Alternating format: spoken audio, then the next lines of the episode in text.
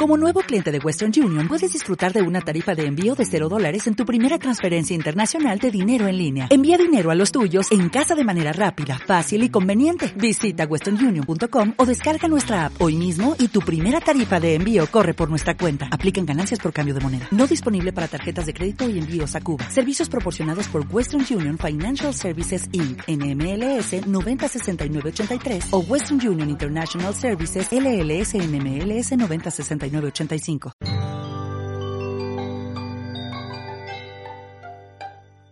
Yo espero que esta sea la conferencia en la que todo se puede hacer en casa. Y es la filosofía. La filosofía de que eh, la física no solamente está en experimentos asombrosos, muy especiales, como cocinar un huevo en un papel, sino que también la física está cepillándose uno los dientes, eh, está comiéndose un pan, eh, cocinando algo en una estufa de gas. Ahí también está la física y por lo tanto, eh, pues permea el mundo. ¿Por qué, por qué tenemos una, un sentimiento a veces tan negativo por la física si, si somos física? Bueno, el título de la conferencia, pues precisamente hace ese llamado pues, para que se, se metan en la idea de que, de que la física es importante porque está presente desde el desayuno hasta que usted se acuesta. Es una cosa pues que, eh, que, como les digo, permea eh, todo el mundo.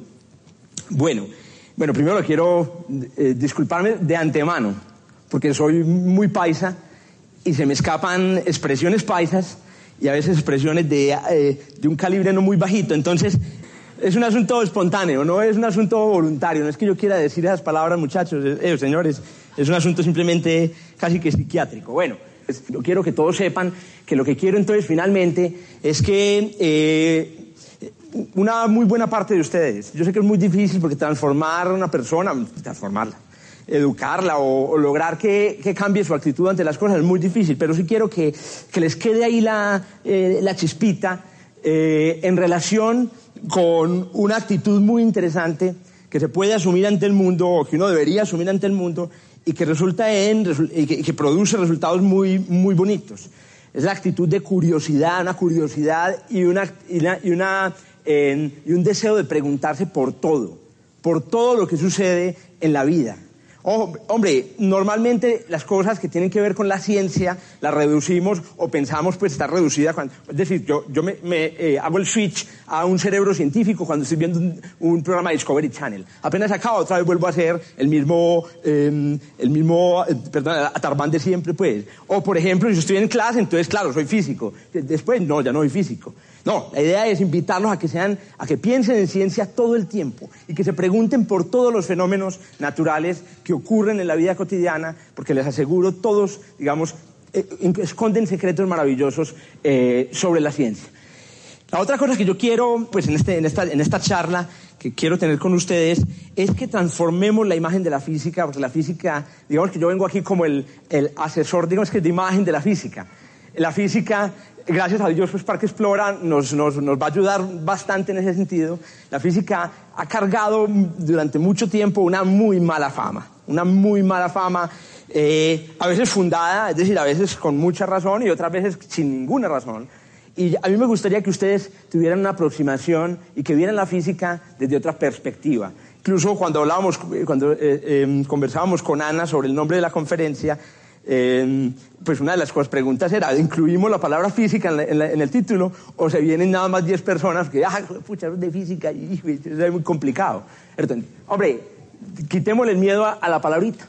Bueno, y finalmente lo que yo quiero es que esas dos cosas, esa invitación a que ustedes sueñen, se, pues, se, pregunten todo el tiempo por lo que está pasando a su alrededor, que no les dé miedo preguntar. A mí ya me da miedo porque ya cada vez que nos reunimos en familia yo empiezo a preguntar cosas y todos dicen, dejarnos tomar unos roncitos, hombre. Te tienes que preguntar por la circulación en las plantas, pues dejas a mata en paz y, comete, y tomate, tomate tu ron. Bueno, eh, yo no voy a dejar de preguntarme, yo sigo ahí preguntándome en la cabeza y yo lo que quiero es que eh, invitarlos a que ustedes también se tiren en las reuniones familiares. El mecanismo o la manera como yo quiero que ustedes eh, me acompañen en este viaje es que vivamos el día, eh, digamos, normal de una persona. Bueno, las personas somos tan, tan distintas que fue muy difícil escoger el sexo de la persona, en dónde iba a trabajar, si en una empresa de seguros, si en la, universidad, si estudiaba o no. Pues yo, yo no, no me quiero meter con el problema, no me van a preguntar detalles de la vida de esta persona. Y yo simplemente escogí algunos, algunas cosas que yo creo que más o menos todos hacemos, más o menos, algunos no. Em, y que tomemos esos hechos que se van sucediendo desde que se despierta hasta que se acuesta empecemos a descubrir en ellos, repito, las cosas maravillosas, digamos, o las cosas, eh, también los fenómenos eh, súper fascinantes que ocurren en el día de una persona. Naturalmente, a medida que lo vayamos haciendo, yo voy a ir insertando, entonces yo identifico un hecho, un evento, por ejemplo, la persona llega y abre y mete un pan de queso en el, microondas, se va un minuto y después vuelve al, microondas y saca el pan de queso y se lo come. Eso es lo que normalmente hacemos todos. ¿Qué pasó mientras usted metió el pan de queso, fue un minuto y volvió? ¿Qué pasó en ese momento? Ocurren cosas increíbles que les aseguro superarían, superarían con creces lo fascinante que es cocinar un huevo en un papel. Bueno, entonces, naturalmente, yo voy a tratar desde la física, siempre desde la física, em, de explicar un poco eh, esos fenómenos, explicar cómo funcionan o qué es lo que el físico ha reconocido, digamos, en, esos fenómenos. La historia comienza entonces con una persona que está acostada, es muy temprano, 5 de la mañana, cómodamente en su cama, está pues, oscuro, naturalmente, eh, bueno, naturalmente no, a veces eh, aclara más, más o menos a esa hora, y de repente suena una máquina en la habitación. Y es un tono, normalmente un, tono agudo, bastante desagradable, o alguna emisora normalmente también desagradable, porque claro, la idea es que lo despierte a uno, no que una voz así diciéndole poesías al oído. No, no, no. A mí me con fútbol, pues, para yo despertarme. Entonces, te despierta una máquina. Y ahí empiezan las preguntas. Esta persona está completamente dormida, pero yo estoy despierto, entonces voy a hacer las preguntas por él. Hombre, ¿cómo es posible que una máquina sea capaz de saber exactamente a qué horas te tenés que despertar? Hombre, yo no sé si a ustedes les, les una pregunta, estoy mucho, estoy mucho idiota, ¿qué me pregunta eso? Eso ha funcionado siempre. Bueno, que es otro problema. El problema de que todos tenemos a nuestro alrededor cosas que funcionan y funcionan desde siempre, entonces ¿para qué preguntarse? Claro, es en ese momento en el que empieza la ciencia, cuando hay alguien que, que se detiene un momento a mirar una flor y dice, ve, yo esta especie de flor no la había visto aquí, ta, pum, se gana un premio Nobel de biología. Bueno, no existe, pero debería haberlo. Bueno, entonces vamos a ver si nos podemos ganar un premio Nobel de física hablando del despertador. ¿Cómo puede un despertador saber qué hora es? Yo creo que la pregunta es más complicada y seguramente los médicos y los biólogos me dirían, ¿no? Pero usted se equivocó de pregunta. La pregunta es, ¿cómo sabe usted qué hora es? Porque hay personas, mi mamá, que yo, mi, esposa, lo, menciono porque yo los conozco los casos, que a la hora que es, pum, inmediatamente se despiertan. Yo, ¿qué, qué pasó? No, no, si ya son las cinco y media de la mañana. ¿Cómo así? Yo apenas me, me, acosté. Es decir, ellos tienen algo en la cabeza que les hace despertar. Bueno, no, yo tengo un aparato al lado de la, de la cama que me hace despertar. ¿Cómo funciona este aparato? Bueno, el funcionamiento de los relojes es todo un capítulo abierto de la física. ¿Cómo funciona un reloj? Esa es la pregunta básica. Y la respuesta muy elemental es la siguiente. Un reloj es una máquina que cuenta. Eso es lo único. No, pues contar que uno, dos, no, pero cuenta a un ritmo regular. Entonces usted tiene un péndulo y el péndulo va oscilando y cada vez que completa una oscilación, entonces uno, dos, tres, primer elemento básico, una algo que cuente. Claro, pero el algo que cuente no sería si cuenta en voz baja. Claro, el péndulo cuenta en voz baja. Obviamente un péndulo no habla. Entonces hay que ponerle al péndulo, hay que ponerle al péndulo un mecanismo para que vaya primero llevando la cuenta. Porque los péndulos se les olvida muy rápido en qué van, en qué iban 58. Entonces, ¿qué pasa? El péndulo tiene que tener un mecanismo que lleve la cuenta. En este caso, son unos, son unos piñones, unos piñones que son unas rueditas dentadas que van dando la vuelta a medida que el péndulo se va moviendo. El mecanismo es maravilloso. Listo. Ya llevo la cuenta, pero todavía, todavía estoy contando en voz baja. Ahora, ¿cómo hago para que cuente en voz alta? Ya le pongo un mecanismo, que son las agujas del reloj, que se mueven, hay tres agujas de acuerdo al ritmo o al, conteo que va llevando internamente el, péndulo, el, reloj de péndulo. Pero relojes del péndulo casi no se volvieron a ver en las casas de nosotros. Y es lamentable porque son unas maravillas mecánicas, unas maravillas mecánicas. Ahora tenemos unos aparaticos que van desde cosas súper delgaditas, inclusive esta, que son capaces de hacer exactamente el mismo conteo. ¿Cómo lo hacen? ¿Cómo hace un conteo un reloj electrónico? Hay un péndulo adentro, hay alguien ahí martillando de alguna manera.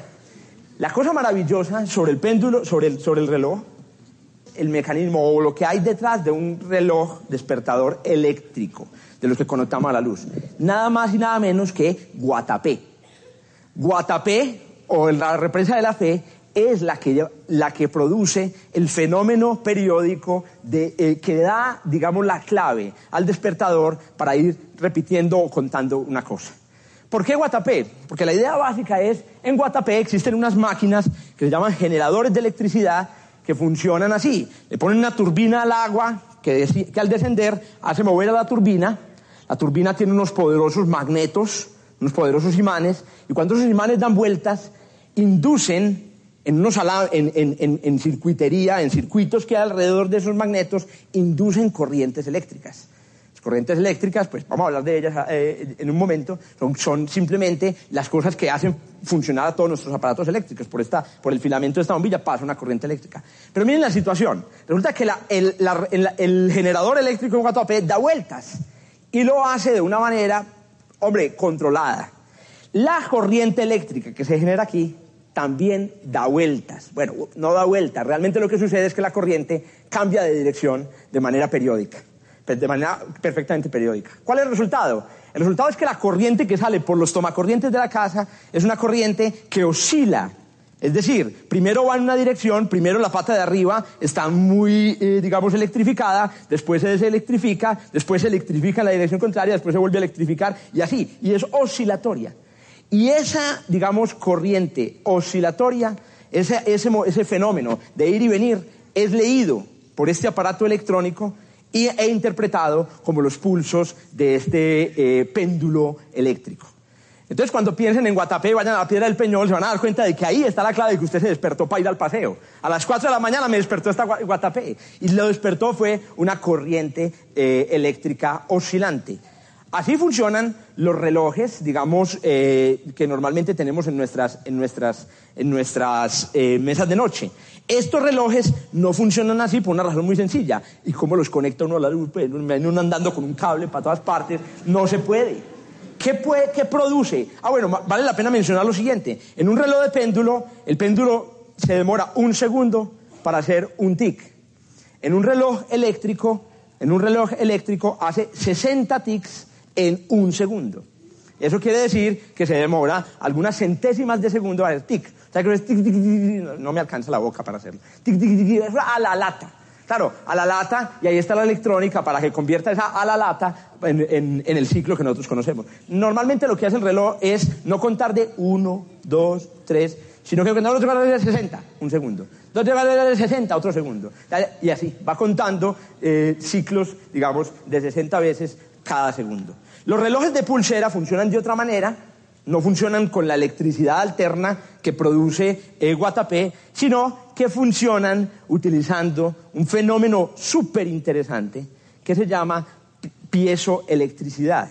¿Qué es la piezoelectricidad? Dentro de estos relojes hay un pequeño cristal de cuarzo, lo mismo que utilizan por ahí para propósitos oscuros, a ponerlo en la sala, eh, y que es muy chiquitico. Aquí hay cuarzo. Yo no, yo no sé si, si, todos se habían dado cuenta de que había cuarzo en los relojes. Pues bien, resulta que el cuarzo que hay aquí eh, tiene una propiedad muy especial y es que cada vez que usted le da un tapirotazo eléctrico, el cuarzo se sacude. Ah, pero eso es lo que me pasa a mí también. Me coge la luz y me sacudo. No, no, no, no. Si yo, si yo meto aquí un alambre dentro de, esta botella, dentro de esta, eh, digamos, jarra con agua, la jarra no se sacude. La electricidad no tiene por qué sacudir las cosas. Uno mete el, alambre y pues mete el dedo y usted se sacude. Pero eso es usted, que tiene un, tiene un sistema mecánico que... Pues bien, hay un, hay un sistema em, artificial, eh, inorgánico, que también se sacude con la electricidad y es el cuarzo. Entonces resulta que en estos relojes pequeñas baterías de muy poco poder sacuden un cuarzo y ese cuarzo al sacudirse da los tics que usted necesita. Es tan chiquito el, fenómeno y es tan, tan, imperceptible la, la, corriente que se necesita para hacer sacudir el cuarzo que las baterías le duran a uno años. Años y ahí están sacudiéndose, con una pequeña diferencia. Entonces, el reloj de péndulo da un tic cada segundo. El reloj, el reloj que toma la, señal de la pared da 60 en un segundo. El de cuarzo da 32.000 en un segundo. Sigamos entonces, la persona se levanta, pues, se limpia los ojos y eh, se para y lo primero que pasa es que pone los pies en el piso y de perra, hombre, las 5 de la mañana, qué frío tan y pucha, hermano. Claro, los pies se le congelan a uno. ¿Qué pasa? Entonces uno inmediatamente corre a buscar las, chanclas de Esponja pues para ponérselas, porque son abollonaditas. Bueno, yo no sé si a ustedes les parecerá muy sencilla la pregunta, pero ¿por qué le da uno frío en los pies? Pero hombre, no, no voy a la pregunta de por qué biológicamente, sino eh, cuando em, los cuerpos que encontramos en el entorno se ponen en contacto con fuentes de calor, todos se calientan más o menos al mismo, al mismo ritmo. Bueno, ahí habría que empezar con muchas. Hay cosas, digamos, de fondo. Entonces, un, físico ve un pie y ve frío, e inmediatamente empieza a pensar en átomos. Tipo tan loco, hombre, ¿qué tienen que ver los átomos con el pie y, y el frío? Bueno, la razón básica es qué es frío y qué es caliente. Y esto va a ser muy importante para todos los fenómenos que siguen, porque todos los fenómenos que siguen son calienticos de ayuno. Entonces, tenemos que entender por un momento, y yo sé que muchos lo conocen, porque esto son también el Vox Populi, tenemos que entender por un momento qué es calor y frío. Bueno, el primer concepto, el concepto de temperatura, que yo, ustedes, yo sé que ustedes saben, pues es clave en todo esto. El concepto de temperatura es sencillo, pero es difícil de, eh, digamos, de aceptar una persona, un gran científico, por allá a eh, finales del siglo, eh, ah, perdón, hace más o menos más, de, más de 100 años, se suicidó, se le tiró a un tren, entre otras razones, porque no le creyeron este cuento. Yo obviamente estoy muy contento porque no me voy a suicidar, porque ustedes me lo van a creer, ustedes son persona muy educada, ya han pasado 120 años de entonces, imposible pues, retrasados, hombre. Hombre, la cosa es la siguiente, resulta que la temperatura, la temperatura es la manera como nosotros medimos el movimiento de los átomos y moléculas de los que están hechos todos los cuerpos materiales. Entonces, lo que no se creyera la gente es que es de mucho loco, es que átomos. ¿Dónde está? Mostrame un átomo, pues.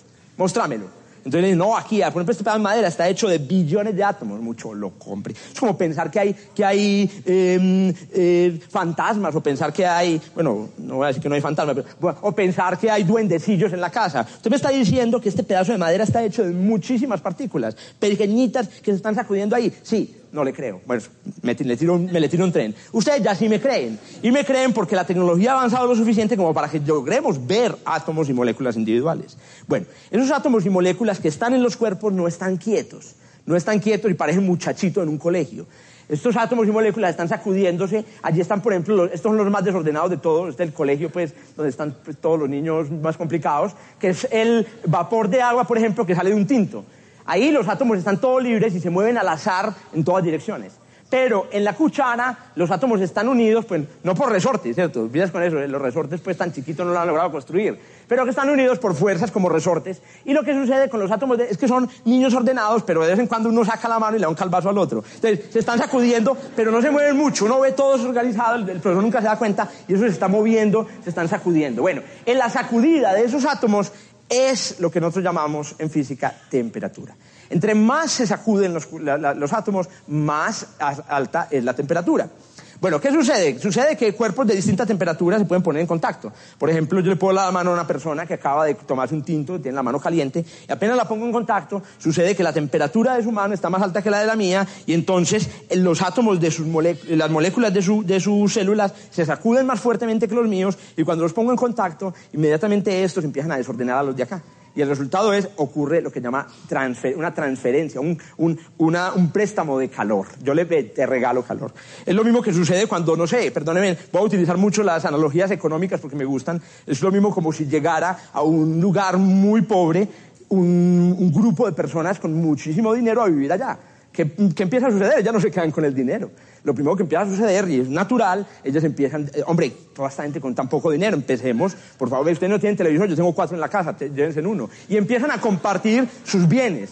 Eso es microscópicamente lo que sucede con átomos que se sacuden y átomos que no. Pasa calor, pasa energía de unos a otros por efecto de los choques entre los átomos. Bueno, y entonces, ¿qué sucede cuando yo piso el piso? Que es la, la pregunta original.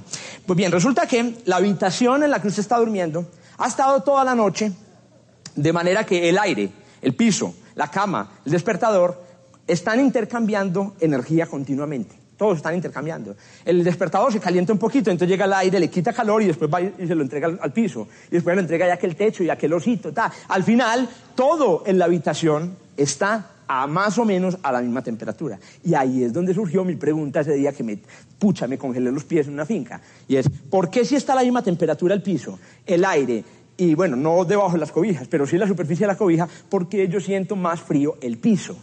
¿Por qué el piso es más frío? Otra, por ejemplo, eh, uno se monta en un bus a las 6 de la mañana y coge ese tubo, hermano, y yeah, ave mal. Uy, ¿qué pasó esto? ¿Dónde estuvo, hombre? Esto estuvo en, eh, no sé, en un congelador estuvo este bus. Los tubos de los buses son fríos.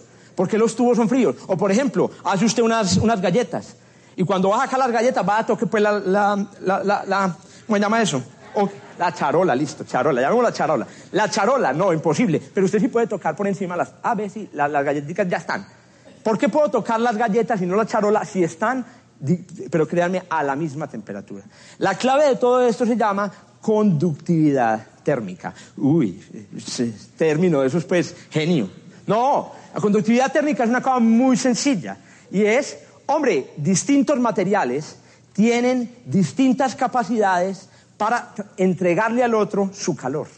Y naturalmente las cosas más densas tienen más poder para entregar calor que las cosas menos densas. El aire, por ejemplo. ¿Por qué? Porque si el calor se transfiere eh, por golpes continuos entre, entre los átomos de esto y los de mi mano, entonces, claro, cuando yo pongo mi mano aquí, muchos más golpes ocurren y mucho más energía va a pasar.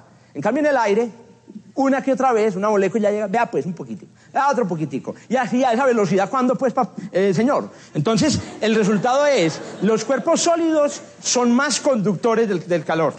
También se ve en esto, usted llega y, coge, no sé, una vela y la prende, y la vela prende muy bonito y usted nunca se quema. Pero ahora coge una varilla y prende esa, cosa para que vea lo que, es, lo que es bonito. Claro, apenas el calor se pone en el extremo de la varilla, el extremo de la varilla le pasa el calor a toda la varilla a una velocidad impresionante. Entonces, el piso es mejor conductor de la electricidad, es el mejor conductor del calor y las varillas de los buses también. Entonces hay que cuidarse de las cosas que conducen también mm, el calor. Listo. La persona listo, ya sintió el pie muy frío, se puso sus chanclas, se paró en la oscuridad total y va y pum, prende el bombillo. Y se va y baña y ya, listo, todo el día. Y no se quedó a pensar en eso, hombre. Yo me devolvería. Apago el bombillo, prende el bombillo. Y la pregunta no es por qué prende el bombillo. La pregunta es, ¿qué tan rápido prende el bombillo? ¿Usted, ha visto cómo después de que usted presiona puede voltear en cámara lenta y ver cómo el bombillo empieza a prenderse? no, no. Y les voy a decir, pues para todos los niños, si no lo repitan en casa, no lo intenten. No lo intenten. El bombillo se demora una, em, una em, unos, ahorita, ahorita, le muestro, aquí está el numerito, se demora dos cien millonésimas de segundo en prenderse. O sea, usted lo prende y antes de que siquiera piense que lo prendió y que se dé cuenta, el bombillo estaba prendido hace ya eones. Usted empieza a voltear y ya eso está prendido desde hace rato, mi, hijo. Bueno, pero les, les voy a contar una cosa un montón de, una tracamanada de muchachitos, 400 muchachitos saliendo de una escuela, no avanzan mucho. La razón es que todos se tropiezan con todos. Imagínense, todos, pues, no llegan nada. Los que iban a la cabeza, de pronto, adiós, y cuatro cuadras. Pero los de acá se quedan con las manos quebradas, todo. Algo parecido sucede con los electrones. Apenas usted les da la salida, un electrón, miren, no avanza más de, ¿qué? Digamos que en, en una hora avanza algunos metros. Usted imagina, entonces sale Sale así y usted el, bombillo ya aprendió. ¿Por qué el bombillo se prende antes siquiera de que lleguen los electrones que están aquí cerca a su dedo en el switch? La razón básica se la debemos a una persona, que, a, un, a un individuo que llama, em, me olvidó el nombre, de apellido Tesla. La razón básica es que la electricidad que utilizan nuestras casas se propaga, o sea, viaja de unos lugares a otros, no como un flujo de electrones, sino como una onda. Y llegó la hora de hablar de ondas, hablemos de ondas. ¿Qué es una onda? Y yo les voy a decir la manera más sencilla como yo le explico a, mis estudiantes de física 3 en la universidad. O sea, desde el más pequeño al más grande. Una onda, simplemente, simple y llanamente, es un chisme. Es un chisme. Es un chisme en el siguiente sentido. Los chismes son información que viaja sin necesidad de lo, que el que lo cuente viaje. Le cuento a Laura algo malo sobre Rafael Aubad, bueno, o algo bueno, y Laura le cuenta al niño, y el niño le cuenta, y al final llega hasta la, hasta la puerta, y ninguno se movió de su puesto. No gastó, bueno, además de la emoción para contar el chiste, no gastó nada de energía. Eso es una onda. El sonido es así. las cuerdas bucales que hay en mi, en, mi, laringe se sacuden violentamente y molestan al aire. Y el aire empieza a contar el chisme. Papá, hay unas cosas sacudiéndonos, hombre. Se lo cuentan al que está al lado. Y el del lado se lo cuenta al que está al lado. Y así se produce el sonido que finalmente, y el, chisme finalmente llega a su tímpano. Y usted dice, ve, por allá hay alguien que está molestando el, aire. Eso es un, ese es el mensaje. La luz es una onda también la señal eléctrica que usted produce cuando prende un bombillo es una onda. Es una onda de electricidad y magnetismo. Cuando usted prende el bombillo, le, molesta a los electrones con electricidad y magnetismo, los sacude. Los electrones se sacuden y al sacudirse producen electricidad y magnetismo, que sacude a los vecinos, que produce electricidad y magnetismo que sacude a los vecinos. El resultado es entonces el viaje de un chisme electromagnético que se propaga, que se propaga más o menos a 240 mil kilómetros en un segundo. Eso quiere decir muy rápido. Muy rápido, muy rápido. Tan rápido que llegaría no en 8, sino en 10 minutos al sol. Si esa señal, pues uno cablear al sol. Pero no, no vamos a cablear. Eso significa, entonces, que la señal, antes de que cualquier electrón siquiera despierte, se demora apenas 200 millonésimas de segundo para llegar al bombillo. Bueno, le pareció muy poquito, pero entonces pensemos cuánto se demora viniendo de Guatapé. Porque a la hora de la verdad, cuando yo cierro el switch, lo que hago es darle entrada a un chisme muy, un chisme muy ruidoso que están haciendo en Guatapé. Esos generadores eléctricos allá están produciendo chismes electromagnéticos que viajan por toda la ciudad. Un switch es la entrada al chisme. Bueno, ¿qué sucede? Resulta que Guatapé, si suponemos que esté más o menos a 40, a, 30 o 40 kilómetros, eh, se demora más o menos un cuarto de milésima de segundo. Desde Guatapé hasta acá, una señal se demora un cuarto de milésima de segundo. O sea, en ese momento usted piensa en un ingeniero en Guatapé y ya pensó mucho. Ya llegó la electricidad. La electricidad no se demora absolutamente nada en viajar. No son electrones, mm, entonces, esa es la conclusión que yo quiero que nos llevemos, no son electrones los que transportan el mensaje, los que transportan, el que transporta el mensaje es una onda, es un chisme, bueno, que claro, son los electrones los chismosos pues en, ese, en, esa, en esa situación. Bueno, ya la levanté, ya prendí el bombillo y me gasté la, mitad de la conferencia y me voy para el baño. Entro al baño y abro la, la, canilla pues para refrescarme y ese ruido tan impresionante. Ah, yo cada vez que voy al baño por la mañana, qué pena con mi mujer, qué pena con mis hijos. Y empieza a hacer, hombre, ¿por qué hacen ruido las canillas? ¿Cuál es la razón? Bueno, este tipo sigue preguntándose idioteces, hombre. Desde que te lavé la cara, hombre, te le cepillé los dientes, ¿para qué tienes que preguntarte por qué el ruido en las canillas?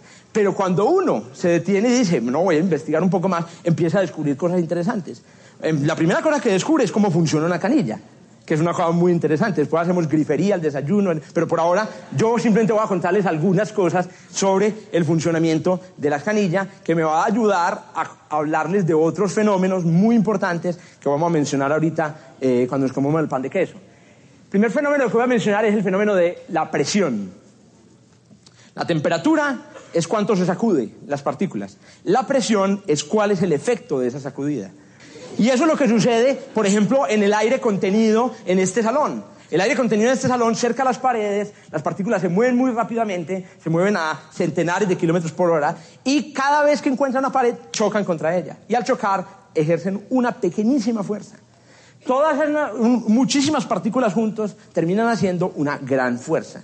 Y eso es lo que sucede con el agua que hay, digamos, por la llave que sube desde, la, desde el distribuidor, digamos, principal de la casa. En, esa, en esos tubos que llegan a, la, al, a, las canillas hay agua a una presión eh, muy grande. Muy grande es cuánto, miren, los eh, físicos eh, acostumbran a hablar de la presión, por ejemplo, del aire. El aire también ejerce sobre nosotros una presión. Esa presión, pues hombre, es la responsable de que cuando usted infle sus, pulmones, pues haya un mecanismo natural también que haga que, se aplasten contra, eh, digamos, otra vez. Hay, una, hay un efecto, digamos, otra vez de aplastamiento producido por el aire circundante. También el responsable de que cuando usted le saque el aire, cuando usted saca el aire de una bolsa, entonces adentro hay menos aire y la presión disminuye. Pero afuera hay, más, hay, hay mucho aire.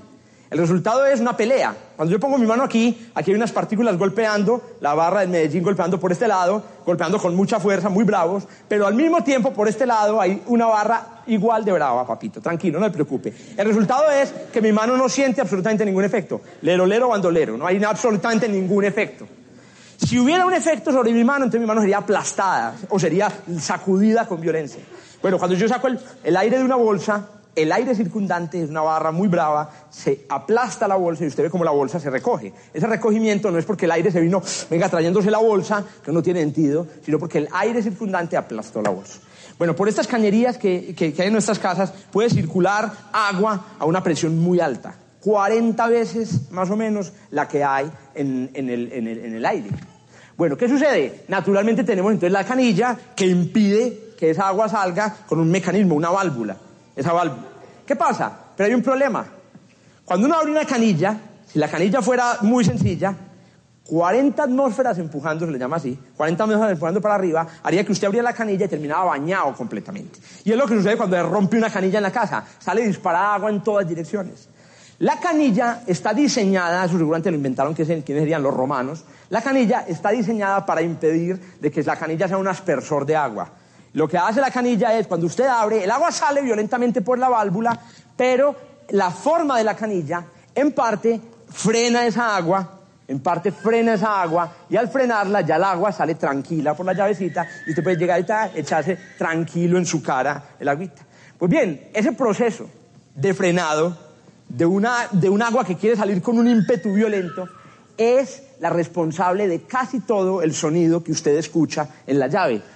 Ah, pues ¿qué, ¿qué, quería pues? Gratis todo. Hombre, si el agua no sale dispersada es porque algo la frena. Y al frenarla le quita al agua ese impulso y esa energía que le quita se convierte en el sonido que usted escucha. Hay otras cosas extremas en las, canillas con agua. Por ejemplo, una cosa extrema que ocurre en las canillas con agua es, yo no sé si ustedes las ha pasado, a mí me pasaba en el, en lavaplatos, en el lavaplatos no, en el, donde uno lava la ropa, en el lavadero de la casa, y es que yo abría la llave, y esa llave empezaba a sacudirse, y yo fue, pucho, un temblor de tierra. Y era, qué violencia, hermano. ¿Quién construyó esa llave tan mala? Lo aporrea uno esa llave. Ese fenómeno que ocurre en esas llaves es aún más violento.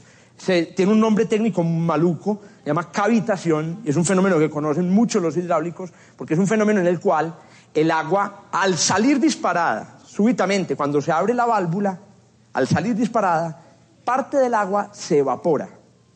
Imagínense, usted puede evaporar agua abriendo la llave.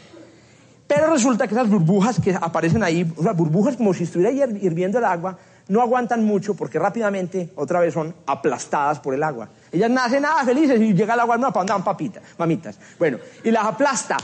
Y ese aplastamiento produce una fuerza violenta, se llama cavitación, y que puede terminar dañando la llave. Bueno, muy bien, la persona llegó, se lavó la cara, listo, está listo, al baño, papita. ¿Por qué si mi jabón es naranjado, la espuma es blanca? Ah, este tipo sí pregunta pendejadas, hombre. No, pero piénselo. Se imagina una reunión 24 de diciembre, parranda. Oíste, ¿por qué la espuma es blanca? Lo peor de todo es que no importa que no sea naranjado el jabón, puede ser azul, puede ser amarillo, puede ser Coca-Cola que es negra y la espuma es blanca. Eso no es incomprensible. Pues es una cosa rarísima. ¿Qué es lo que hace que la espuma sea blanca? ¿Qué es lo que le da el color a la espuma? Eso es una, es una pregunta. Y la respuesta la da la física. La da la física y todos los estudiantes que se aguantaron ay, las clases, eh, no, las clases complicadas de la ley de Snell y refracción, ¡tum! aquí tienen su premio.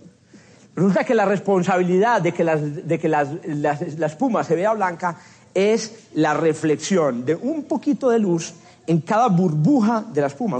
Ya me bañé, listo, estoy da, tranquilo, ya me pasé ocho horas ahí en la bañera porque pensando en todas pendejadas y salgo de la bañera y qué frío tan impresionante. Y yo, ¿qué pasó? ¿Qué pasó? Yo estaba mojado allá y no tenía frío. Y salgo aquí y ya sí. ¿Por qué sale uno de la piscina y siente frío? Pero si está en la piscina no siente frío. Eso es típico, ¿cierto? Claro, eso. Este que invita, ¿no? Bueno, eh, la razón por la que uno siente, mmm, o perdón, eh, es una, observación muy clara que uno puede bañarse en una piscina a las 10 de la noche, pero eso sí, no se le ocurre al día con la toalla, porque le da una gripa impresionante.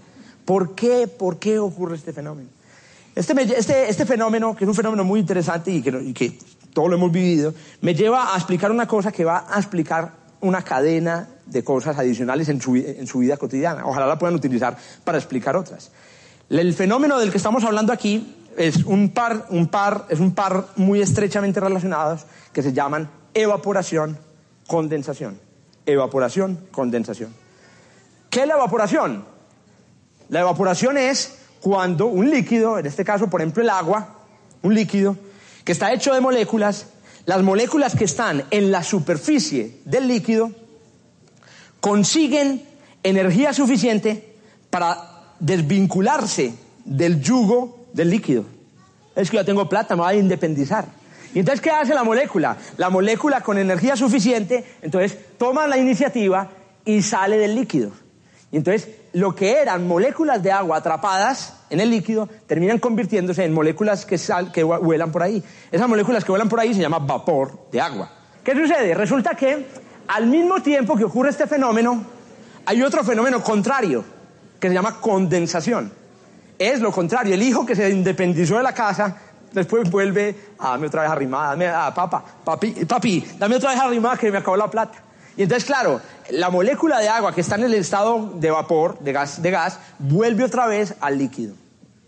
Entonces empieza la condensación o ocurre la condensación. Los dos fenómenos ocurren todo el tiempo. En esta botella con agua está ocurriendo todo el tiempo moléculas que se desprenden y moléculas que aterrizan. Bueno, a propósito, desprenderse y aterrizarse, nos lleva, desprender y aterrizar, nos lleva a una analogía muy interesante. Es como un aeropuerto. En este aeropuerto, la superficie de este aeropuerto, todo el tiempo están despegando aviones y al mismo tiempo están aterrizando aviones. Bueno, ¿qué pasa? Resulta que esos dos procesos tienen o producen efectos contrarios sobre el agua y sobre todo sobre algo muy importante, la economía del agua. Cada molécula que se desprende del agua se lleva energía. ¿Por qué? Porque claro, para desprenderse, dame, pues, dame pues el, ¿cómo es que llama? El plante pues para, salir de la casa. Entonces, vea, pues dos millones de pesos y no vuelva, no lo quiero volver a ver. El papá pierde plata para que sus hijos se vayan de la casa. Bueno, en el caso de un aeropuerto, los turistas se van llenos de plata los bolsillos del país y aterrizan por ahí en las Islas Caimán y allá todas las entregan y entonces, claro, ya va a salir plata de los Estados Unidos hacia las Islas Caimán. Bueno, pero eh, hay otro mecanismo. Bueno, el caso es que resulta que la evaporación roba energía al agua. Y la condensación, al contrario. Bueno, no le entrega energía, sino que la molécula, para poder aterrizar, tiene que haber perdido el agua, es haber perdido energía. Pues claro, si usted se va para las Islas Caimán, en más o menos tres días pierde toda la plata y, ay, devolvámonos otras, que ¿quién se queda aquí? Claro, las moléculas llegan, entonces los aviones llegan llenos de pasajeros, ya sin billete, ya sin plata, aterrizar en los aeropuertos, porque ya pasaron sus vacaciones, pero están pelados pelados. Bueno, em, entonces, la evaporación, la evaporación le roba energía y el aterrizaje, el aterrizaje de los pasajeros le entrega energía al, agua. ¿Qué pasa? Los dos fenómenos compiten. Los dos fenómenos están compitiendo. Uno puede ocurrir más rápido que otro, o el otro puede ocurrir más, más, más despacio que el uno. ¿Qué lo determina? Lo determina una cantidad, otra vez lo voy a decir para, que, para, que, para que suene un eco, un eco eh, humedad relativa. Es un término de esos que mm, todos pues eh, pensamos es desagradable, la humedad relativa. La humedad relativa, en términos, bueno, hay unas definiciones muy rigurosas, pero en términos muy simples es la proporción entre el número de aterrizajes y de despegues. Entonces, cuando se mide en porcentaje, cuando la humedad relativa es del 100%, aterrizan tantos aviones como los que despegan. Cuando la humedad relativa es del 50%, Salen 10 aviones y aterrizan 5. Y entonces hay un desequilibrio entre las dos. ¿Qué pasa? Sucede entonces que en un ambiente con humedad relativa, menos del 100%, agua que está recibiendo pasajeros que vienen de otros países, está perdiendo más, más personas que las que recibe. Y el resultado es, si yo pongo esta botella de agua aquí, en este ambiente que está a menos del 100% de humedad relativa, después de tres días ya no hay agua ahí. Todos se vuelven a pasear y no vuelven. Entonces, la humedad relativa más pequeña hace que se pierda, se pierda el agua, se, se produzca una evaporación. Con, la evaporación produce dos efectos. Primero, la jarra se seca, porque pierde toda el agua, pero también la jarra se enfría. Porque claro, ¿quién, ¿quién fue el que mandó a pasear a esos, esos, berracos? ¿Quién los mandó a pasear? La jarra. Con platica de la jarra se fueron a pasear todos. Y el resultado de la jarra se queda fría. Eso le pasa a usted cuando sale del baño. Sale del baño contento y llega a un ambiente de humedad menor que el 100%, y el resultado es, el agua de su cuerpo empieza a evaporarse y a llevarse su energía, y usted empieza a sentir frío. ¿Qué lo está enfriando a usted? La evaporación. Le está enfriando la, emigración de las moléculas de su cuerpo. ¿Y por qué no sentía frío dentro de la piscina? Ah, pues es que ya estás al, al 800% de humedad relativa. Estás rodeado de agua. Las moléculas se van a ir. Ah, mentira, es que no, todo lo demás es molécula, entonces se van a ir. No hay ninguna razón por la cual usted desee irse. Pues bien, resulta que lo mismo que usted lo enfría en una piscina, que le parece desagradabilísimo, ¿qué hace usted para no enfriarse? ¿Qué hace uno para no enfriarse en una piscina? Sale de la piscina. ¿Qué hace? Le pone una toalla. ¿Y para qué pones bueno, no hace dos cosas. O se pone una toalla y impide, eso es, eso es cerrar las fronteras. No sale de aquí ningún turista, güey, pucha, hombre. Eh, me tienen que pedir visa para poder abrirme nada. Eh, o, se, o, se, o se tapa con la toalla para evitar que se evapore el agua, o se quita el agua. Usted, basta que usted se seque en una piscina, basta que usted se seque. Si no está haciendo frío, para que usted no sienta más frío. Entonces, uno se seca y ya está, digamos, completamente tranquilo. El proceso contrario que me ocurre a mí, que me enfrío, me enfrío por efecto de la, evaporación del agua, le ocurre al espejo del baño. Todos seguramente, yo creo que todos se han bañado pues en un baño con agua caliente, normalmente cuando uno tiene tiempo con muy caliente y por mucho tiempo, y sucede que cuando sale ya uno no se ve. ¿Y qué pasó? ¿Qué se hizo el espejo? Daña el vidrio, daña el vidrio de la casa. Esto es una cosa que a mí me parece muy interesante. ¿Cómo, ¿Cómo es que todos los seres humanos por ejemplo, yo tengo una bebé de 20 meses. ¿Yo en qué momento le voy a enseñar a la bebé, a la bebé que cuando eh, uno se refleja en el espejo no es que el espejo se dañó, sino que tiene que hacerle así? Es una cosa cultural. Si yo salgo del baño, una persona que no conozco nada sobre humedad relativa, porque hay que saber de humedad relativa. Si yo salgo del baño y veo el espejo así, bueno, con la casita, sé que estuvo mi hijo ahí, yo digo, se me tiraron en el espejo. Se lo volvieron como el, como el espejo transparente que hay en el baño para que no me vean de afuera. Lo paré un espejo, un espejo esmerilado. ¿Qué sucedió en el espejo después de que yo me bañé con agua caliente? Lo que sucedió fue el proceso contrario a lo que le pasó a usted. Cuando usted se baña con agua caliente, mientras está metido allá en la ducha o está, o está ahí sentado, digamos, en la, en la bañera, la humedad del baño crece y crece porque usted entrega y entrega vapor al ambiente y entrega vapor al ambiente y después de un tiempo la humedad es altísima. Y llega un momento en el que la humedad es tan alta, es tan alta que el, vapor de agua busca cualquier punto que haya en el baño para agarrarse y condensarse. Se produce una cosa que se llama, otra, otra palabra así resonante, punto de rocío. ¿Por qué? Porque cuando sucede ese tipo de situación, cuando la temperatura y la humedad es tal que el agua empieza a condensarse y espontáneamente se forma rocío. Y lo que vemos sobre el espejo es rocío. Entonces el mismo rocío de las plantas en la mañana en la finca se produce sobre el espejo. ¿Qué pasa? El espejo se llena de pequeñas goticas que usted no alcanza a ver. O sea, usted se tendría que arrimar con una lupa o haberse quedado ahí unas cuatro horas para que usted empiece a ver las, pues, unas sopas ahí pegadas al espejo. Usted no alcanza a ver. Además, si se forma una muy grande, empieza a rodar y entonces se va. Bueno, resulta que esas burbujas que se pegaron al espejo hacen que lo que antes era una reflexión ordenada, bonita, perfecta, con la que usted se veía perfectamente las imperfecciones de su cara, se convierta en una superficie que por efecto de la reflexión y la refracción en las burbujas sea una superficie que produzca o que devuelva la luz de manera completamente desorganizada.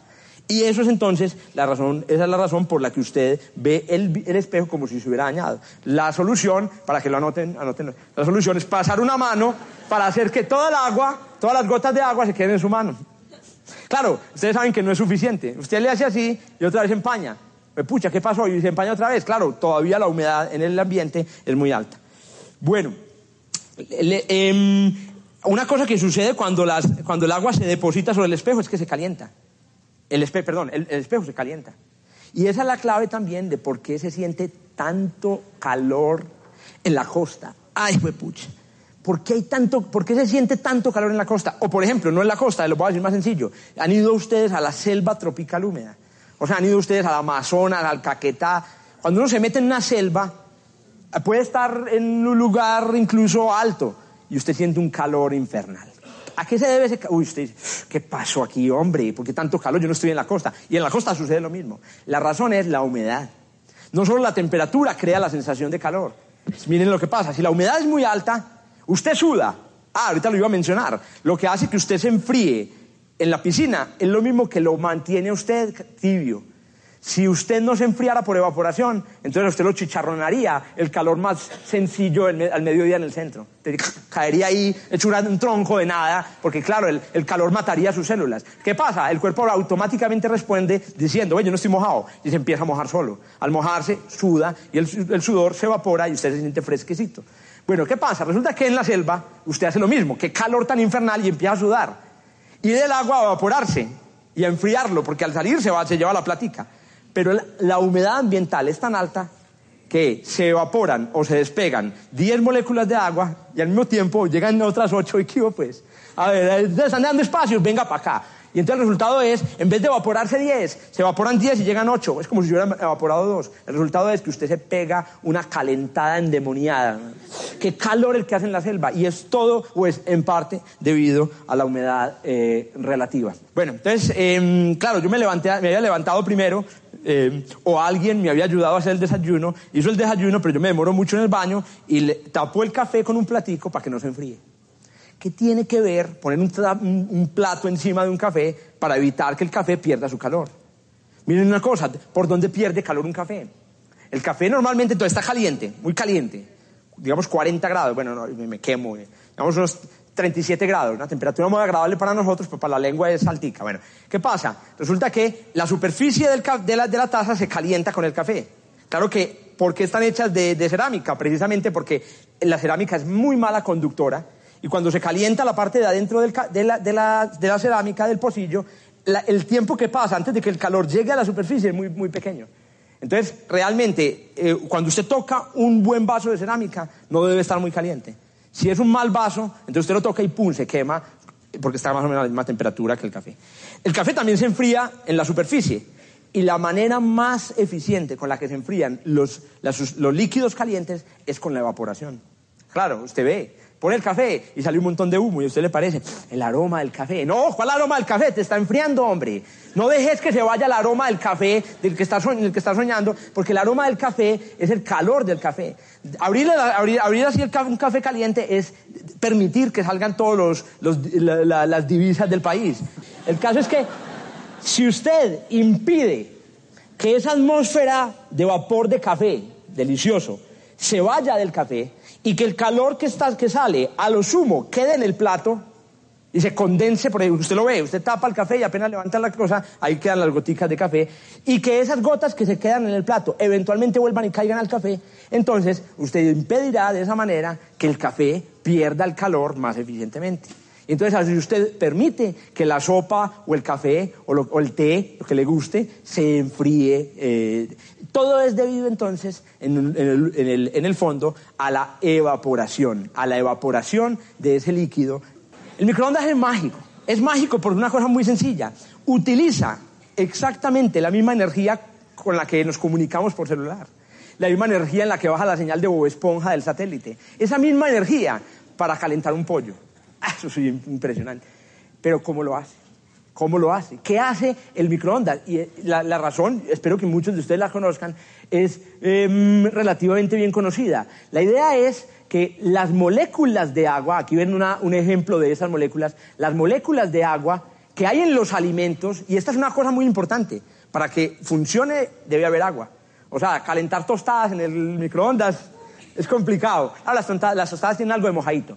las, las moléculas de agua que hay en los alimentos tienen propiedades eléctricas. Propiedades eléctricas significan que las moléculas son, eh, eh, tienen distribución, digamos, tienen eh, la carga eléctrica que hay en ellas está distribuida desigualmente. ¿Eso qué hace? Que cuando usted le manda un chisme electromagnético, o sea, una onda electromagnética, microondas, por ejemplo, a una molécula de agua, la molécula se sacuda ante la presencia de, esa, de ese chisme. En un, en un cuerpo hecho de agua líquida, las moléculas se pueden mover. Y entonces miren lo que sucede. Usted prende el microondas, aquí está el pollo lleno de agua por dentro, llegan las microondas y empiezan a sacudir a todas las moléculas de agua. Las moléculas empiezan a chocar entre sí y al chocar entre sí se aumenta el desorden del agua dentro del pollo. El desorden del agua dentro del pollo calienta las proteínas del pollo, los huesos del pollo, calienta todo lo demás y al final usted tiene pollo caliente. Pero pollo caliente por unas chismes de microondas. Para mí es el culmen de la creación tecnológica las microondas, las ondas electromagnéticas calentando pollo. Yo creo que Hertz, pues, feliz. Hombre, ya podemos comunicarnos y calentar pollo con microondas. Pues bien, los que, los que descubrieron esto, lo descubrieron casualmente. Un tipo investigando, trabajando con una cosa que se llama el magnetrón, que es la componente principal, trabajando con magnetrones en el laboratorio, se dio cuenta un día que tenía una chocolatina en el bolsillo y la chocolatina le derritió. Eso tiene algo que ver. Inmediatamente pensó, fue, pucha, me vuelvo rico con esto. Y efectivamente no se volvió rico porque los científicos no estamos para eso. Bueno, ese hecho, el hecho de que, de, que de que, el calentamiento por microondas en el horno se debe a la interacción entre las ondas de microondas con el agua, lleva a varias cosas. La primera es al hecho de que usted no pueda meter una tostada, al hecho de que usted meta un pan de queso y salga mojado. Usted no, no le ha pasado uno a una tienda, ve, calentame el pan de queso, y le sale el pan de queso, el pan de queso está lleno de vapor. Y dice, no, calentame bien, hombre. Los pan de queso son secos. Y es porque, claro, el pan de queso, o sea, los tejidos ahí del, del trigo, del, del, de la harina, quedan intactos, pero el agua, pum, se evaporó. Entonces, no se pueden calentar, digamos, mm, grandes cantidades de agua o, o, agua bajo ciertas condiciones. Los huevos no se pueden calentar en el microondas porque actúan como lentes. Entonces usted sabe lo que pasa cuando usted coge una lente y la pone al sol. El calor del sol, que era muy, muy, rico, delicioso para calentar las matas, se vuelve peligroso. El calor se concentra y puede quemar algo. Lo mismo con un huevo dentro de un microondas. Concentra las microondas y el huevo puede explotar. Uvas, ah, eso sí es, quiere destruir un micro, des, destruyendo un microondas en 30 segundos. Esto sí no se puede hacer, esto sí no se puede hacer en casa. Llena el microondas de uvas y eso, pues pucha, no le queda microondas arriba. Bueno, hay un montón de trucos en Internet, lo busquen, los microondas en Internet, y hay un montón de experimentos que no pueden hacer. El Internet es malo. Y el microondas también. Yo siempre he dicho que la tecnología es muy mala. Fila. Bueno, muchísimas gracias.